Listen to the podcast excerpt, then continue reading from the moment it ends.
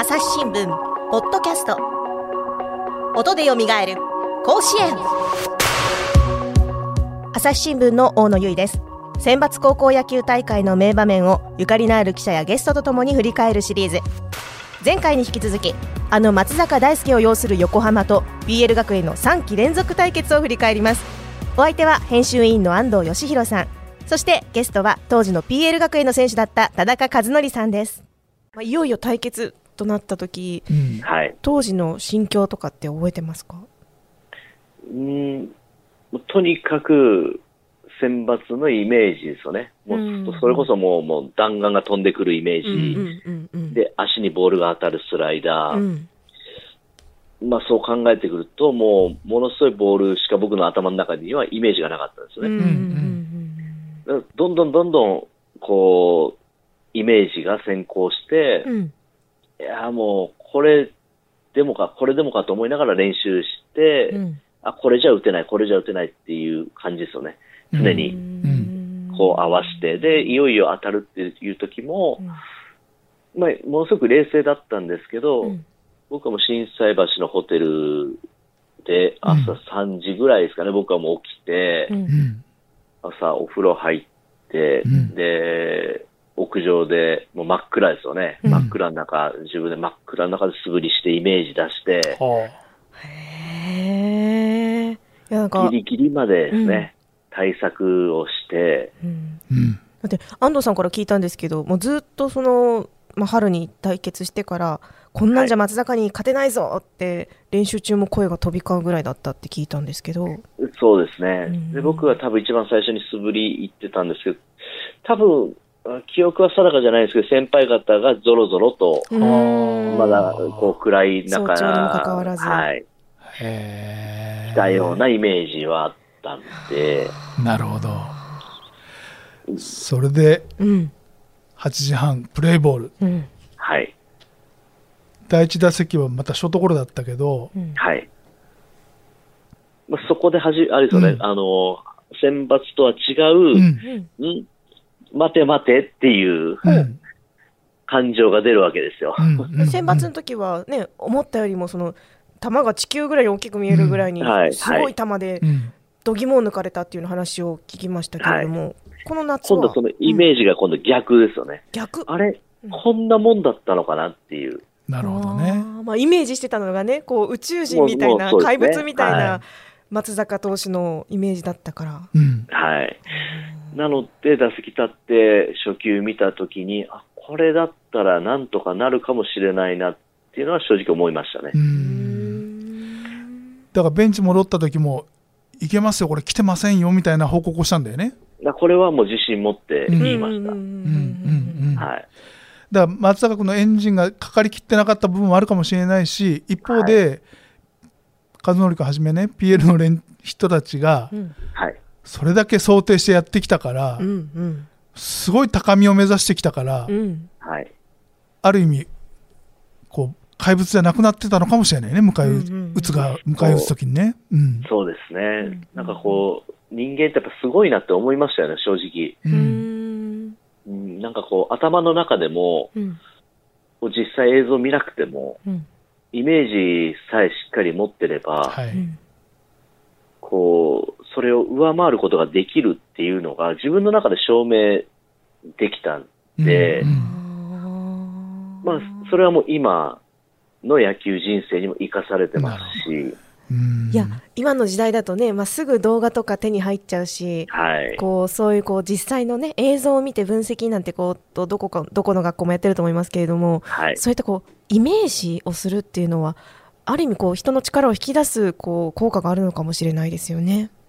そうですね。うん本当こう、テーブルの上だけでは、うん決して野球は上手くならないですし、ううんこう、まあ、アナログ世代じゃないんですけど、こう、地道に、うん大した練習じゃないんですけど、やっぱり積み重ねていくことがやっぱり大事だっていうのうんが、やっぱり自分の中で、あ、これがやっぱり大事なんだなっていうのは思ったんで、まあ、いろんな意味で、こう、野球人生のキロですよね。その、ターニングポイントっていうんですかね。うんだったなというふうには思います。いやこの時だってね徐々にエンジン上げていく松坂大輔から、この試合結局4安打だもんねうんそうですね。8回回ってきましたけど。うんいやだって延長 だって5割で17回までの死闘ですからね。そうですね。うんまあ、やっぱ松坂君もね後にやっぱり一番嫌なタイプ一番嫌なバッターだったって高校高校時代でねはいで。言ってましたよあなたのことをねうんおかげさまで今がありますよ、本当に。まあ個人的にはねあの時で16回のあのヒットと走塁だよねああ、そうですね。三塁からのねはい。もうねまあ古畑君が4番に控えてたけどうんはい。お世話になった先輩調子悪いからここは古畑先輩のバッティングより俺の足だとおあ、それは本当に正直思いました。はい。普段ね一緒にいるから余計ね わかりますよね。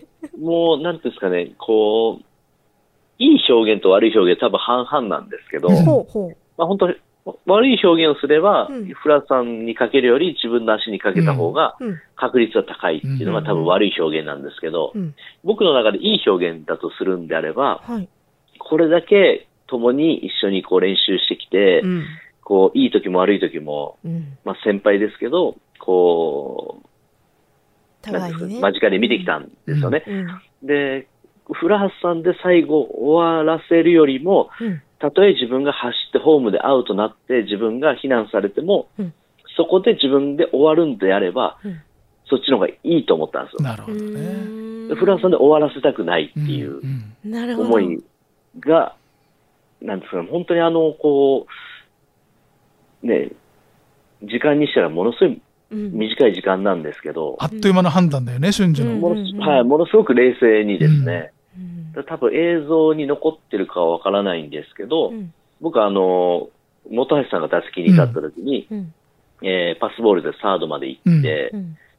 で、本橋さんもそんなにヒットを打ててなかったので、うんとにかくゴロ打ってくださいっていう、うん下を指すような、そうです、そうです。転がしてくれはいみたいなね。はへえうん。そしたら僕は絶対1点入る、1点取れるっていう自信があったんで、うんえそういうサインってよく出すようなものなんですか？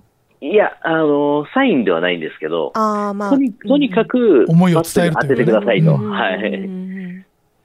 なんで、多分僕の心の中では、ああいう走塁をしようっていうのは、多分パスボールでサードに行ったところで、うん。もう思ってますよね。あ。る程度イメージは多分出来上がってるし、どこに転がるかはわからないですけど、うんうん。ああいうイメージは常に僕は持ってましたしうん、特にあのサードに行った時には、もうこれだって思ってましなるほ。ど。はい。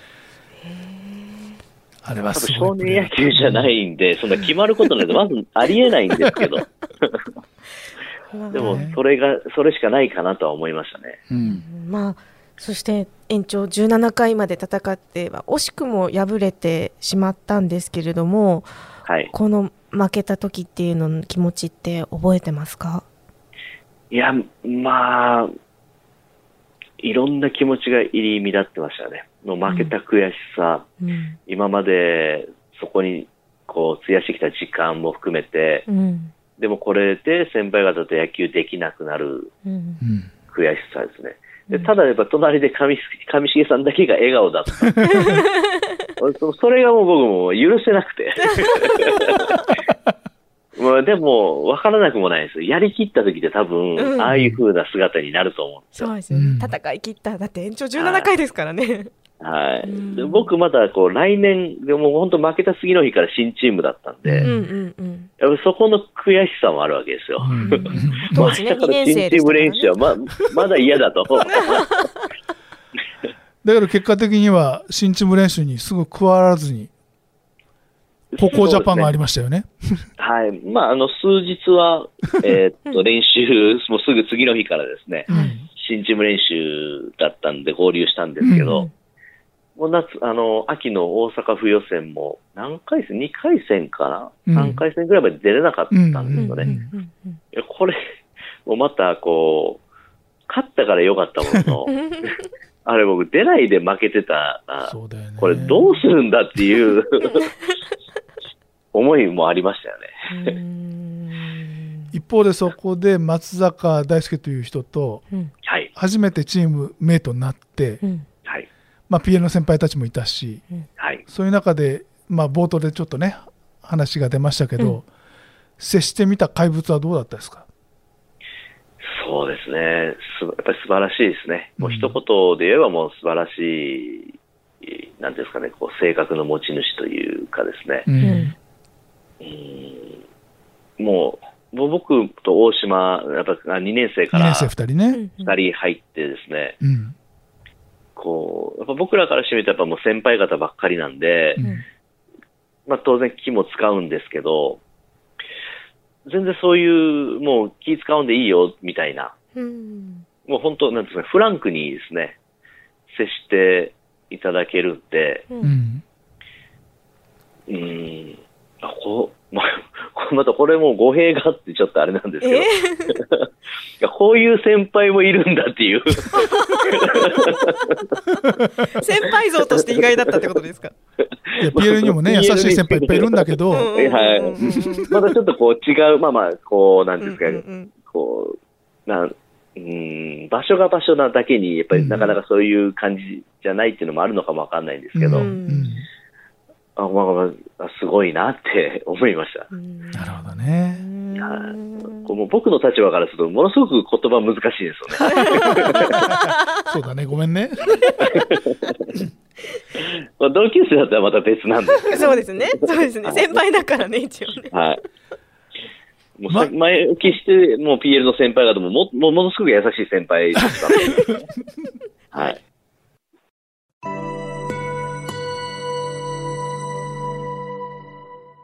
朝日新聞ポッドキャストニュースの現場から。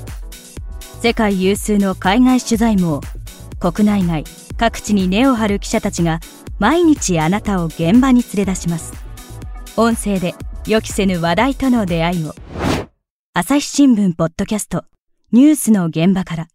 さあそれで、うん。まああの自分のチームに戻って秋うん。はい。無。事勝ち上がって、うん。はい。もう一回選抜で春に戻ってうん甲子園に、また横浜と対戦したと。はい。これ2期その春夏連続とか夏春連続の対決って、まあ、たまにあったりしますけど、うん3期連続ってななかかなかないよねなかないですよね。そうですね。まあ、これはもう両チーム、まず最低限甲子園に出ないと、まず達成できないうんってなるとですね、確率からするとものすごくそうだよね。低いんですよね。はい。なんですけど、うーん、でもなんとなしに横浜とやるんじゃないかなっていうのは、うん甲子園決まった時には、なんとなしに思ってましへえ運命がね。た。はい。うんなんとなしに、なんかそういう流れができてたような気もしますうし、んまあ、それがまさか初戦とは思わなかったですけど、でもじゃあ横浜と当たったら嫌だなとか横浜に当たりたいなとかっていうのは特にそういう気持ちはなかったんですよね。そのやっぱりこう、う横浜高校なんですけど、ん。やっぱり打倒松坂大輔っていう大きな象徴的なものがあって、そこを目指してた、こう、その、えー春夏だったんで、うん。実際こう、僕、横浜高校と対戦するときに全く違うチームだと思いましたよね。そうだよあね。あそっか、はいただ、なんとなしに横浜高校とやるんだろうなっていうのは、うん。なんとなしに、こう、感じてたんで、まさか初戦当たるとは思わなかったですけど、まあお互いね、うん。はい。あの代が変わって全く違うチームになったけど、うん。まあ運命的に当たって。まあやっぱり今度は勝てたっていうのはやっぱり、まあやっぱり大きいですよね。うんまあ当然、こう負けるより勝つに越したことないですし、うん。ただ、こう、達成感みたいなものはなかったですね。なるほどね。やっぱりこう、松坂さんのいる横浜高校に勝ちたいっていう方の方が、やっぱ大きかったんで、いやこれ対戦相手からしたらですよ。あはい。の松坂と、あの松坂のいる横浜と延長17回をひ繰り広げたれたあの繰り広げた PL の2年生たちがまだチームにいるわけじゃないですか田中さんはじめ、は相当怖かったと思うんですけれど。まあ、本当お互いですよね。やっぱ対戦相手も、まあ、袴塚にしても、うん。えー松本にしても、うん。経験、ね、甲子園経験してますし、うん。まあ本当まあ僕たちの代も、まあ自分も含めて、あと田中正彦うん。うん。で、足立っていうのも入ってたんですけど、うん。足立はもうほとんどもうゲームには出れなかったんですけど、うんまあ本当、こう、メンバー見てもフレッシュというかですね、ほほぼほぼみんな初めての経験うんうん。で、なんかこう、ユニフォームを着てるっていうよりは、お互い着られて、着せられてるような 感じはありますよね。やっぱりそれだけ、こう、周りの、なんていうんですかね、見る目というかですね、うんこう、なんかこう、必要以上に大大きいというか、うん横浜 PL 再戦だって言うけどね、全然違うチームですからっていうね。そうなんですね。だからなんとなしに自分たちはこう、PL のユニフォーム、横浜高校のユニフォーム着て野球やってるんですけど、周りはなんなんとなしにこう、もっと、なんていうんですかね、もうちょっと過大評価しすぎかなっていうところは思いますよね、思いましたよね。だけどこの3回目の戦いで勝利してうん優勝する力はあったよね。欲を言えば挑戦頂点まで行きたかったよね、この時ね。そうですね。まあでも、うん、やっぱり優勝するには、足らないものがあるっていうのは僕たちの中にも分かってたんで。う、うん。ん。それはどういうところとかってまあ一番はもう投手力ですよね。ううんん。うん。なんですけど、まあでも本当、上山にしても、うん。西野にしても、うん。まあよく、あのー投げましたし、うん。まあもっともっと打線が援護できれば、うん。それこそ頂点、十分狙えるチームだったと思いますしう、んうん、まあ、取りたかったですよね。うん 正直言えばですね。この大会準決勝で沖縄尚学に惜しくも敗れてしまうわけなんですけれども、はい。あの沖縄尚学のあの比嘉利光さんにあの別の回でお話を伺ってるんです、私。そしたら、あそうですかは、はいいそしたらあの PL 学園もユユニユニフォームがさっきは着られてるようだったっておっしゃってましたけど、はい。ユニフォームを見た瞬間に PL だとこうあのすごいこう威圧感を感じたって言ってましたよ。あ、そうですか。うん、でやっぱりそのなんだろうリードしてもリードしても追いつかれるっていうのが、はい。これが PL かと実感したっていうふうにおっしゃってました。う。うんんまあまあ、モットーじゃないですけど、やっぱ最後まで諦めないっていうのが、うんやっぱり、僕たちも入った時から植え込まれてきた時からですね、うんえーそういう精神でずっとやってきたんで、うん。まあ、それはもう絶対そうですよね。うん。どんなに点差が空いても最後まで諦めないっていうところは持ってたんで、うん。うん。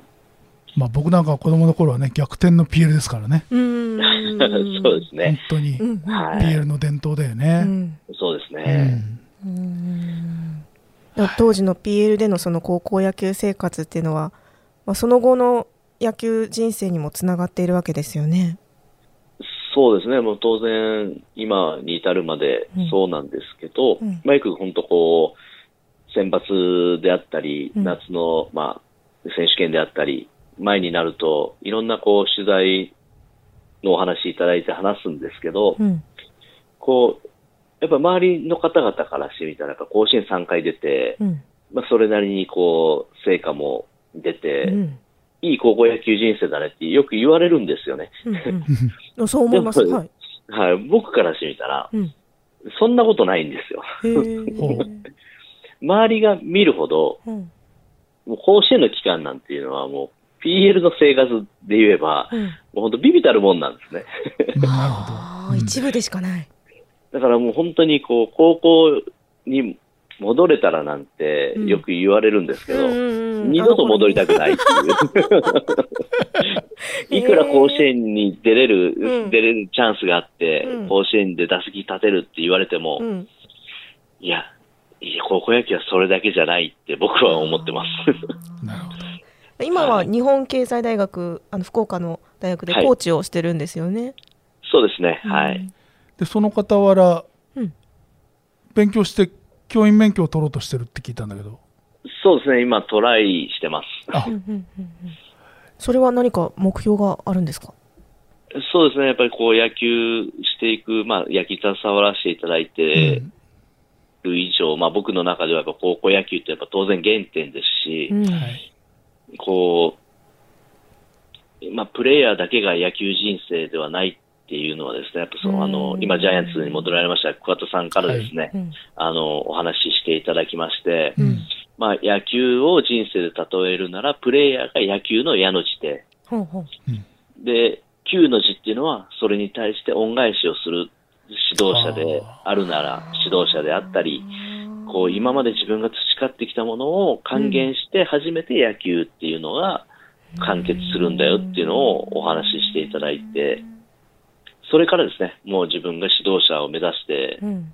いく中で、ゆくゆくはやっぱ高校野球も目指したい部分があるなっていうのは思ってましたけど、うん。今じゃあ、球の、野球の球のとこに入って真っ最中で、そうですね、折り返したところですね、まだまだ。うん。小さい頃から通い通ってた甲子園に今度はじゃあベンチにという、まあ、遥かな夢だね。そうですね。うん。うんやっぱり、やる以上はそこを目指したいですし、うん。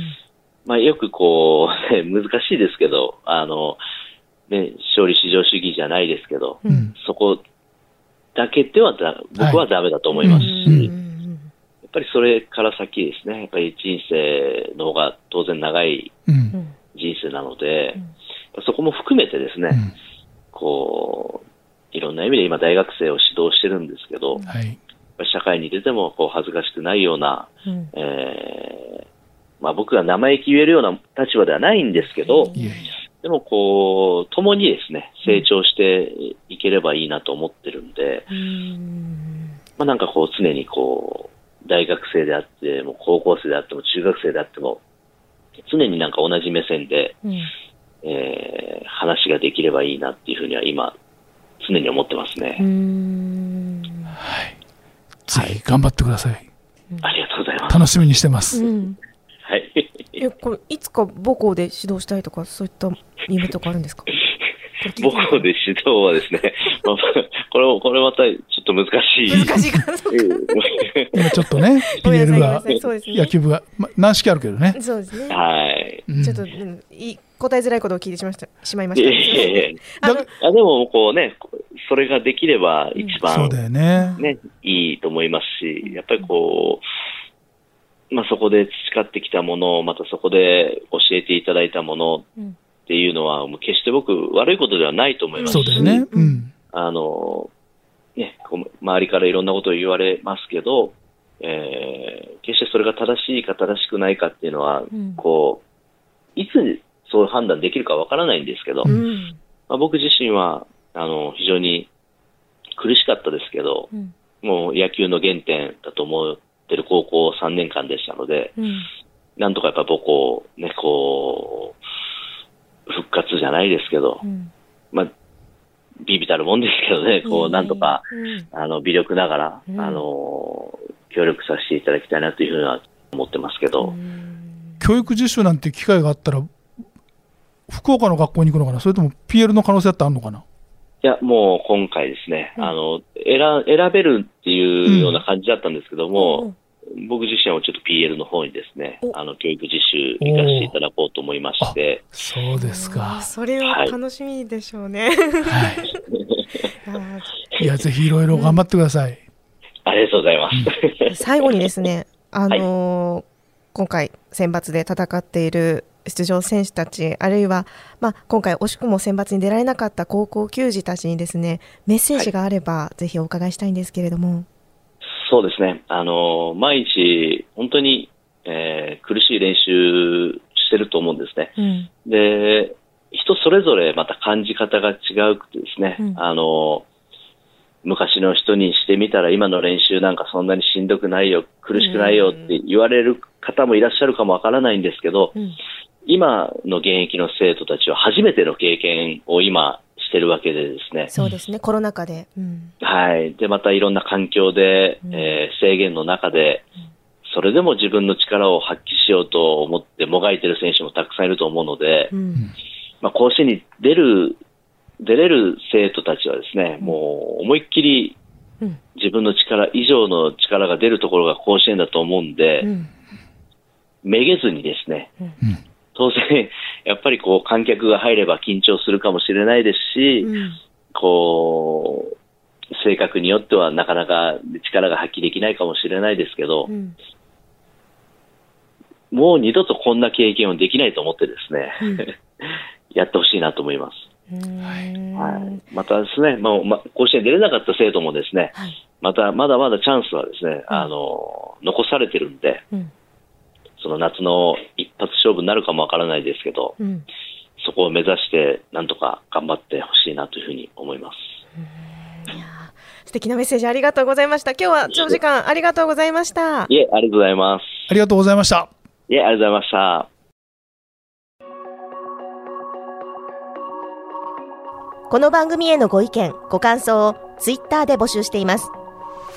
ハッシュタグ、朝日新聞ポッドキャスト、もしくは、ハッシュタグ、音で蘇る甲子園でつぶやいてください。